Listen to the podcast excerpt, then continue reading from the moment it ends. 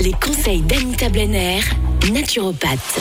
Nous parlons cette semaine du végétarisme. Anita, on va s'intéresser à l'impact du végétarisme sur notre organisme. On imagine qu'évidemment, ça a plein de bienfaits. On va revenir à notre véritable nature. hein, et là, on comprendra mieux. L'être humain en milieu naturel, quand je dis bien en milieu naturel, c'est sans armes, sans objets, sans chaussures, sans voiture, sans vêtements. Ouais. Il ne possède aucun attribut qui pourrait en faire un prédateur.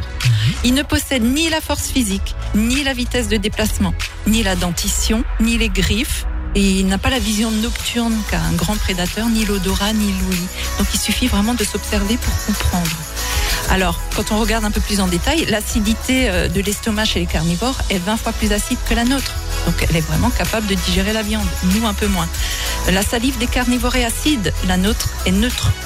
Et puis, il y a surtout la forme des intestins chez les carnivores qui est lisse, hein, en forme de tuyau très lisse.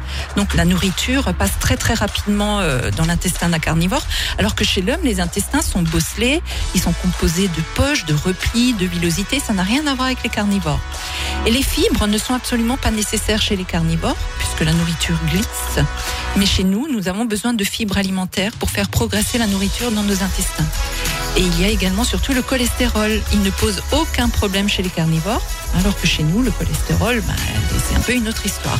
Donc euh, regardons vraiment notre véritable nature et, et on n'est pas du tout, on n'a rien d'un prédateur. Et encore moins euh, quand on n'a pas d'armes entre les mains.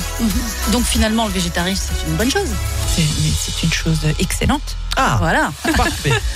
Demain, on va parler de la classification des viandes et puis on rappelle, bien sûr, votre livret qu'on peut se procurer sur label-santé.net, un livret dans lequel vous allez trouver 55 recettes végétariennes. Et non pas nuance degré. On aurait pu associer.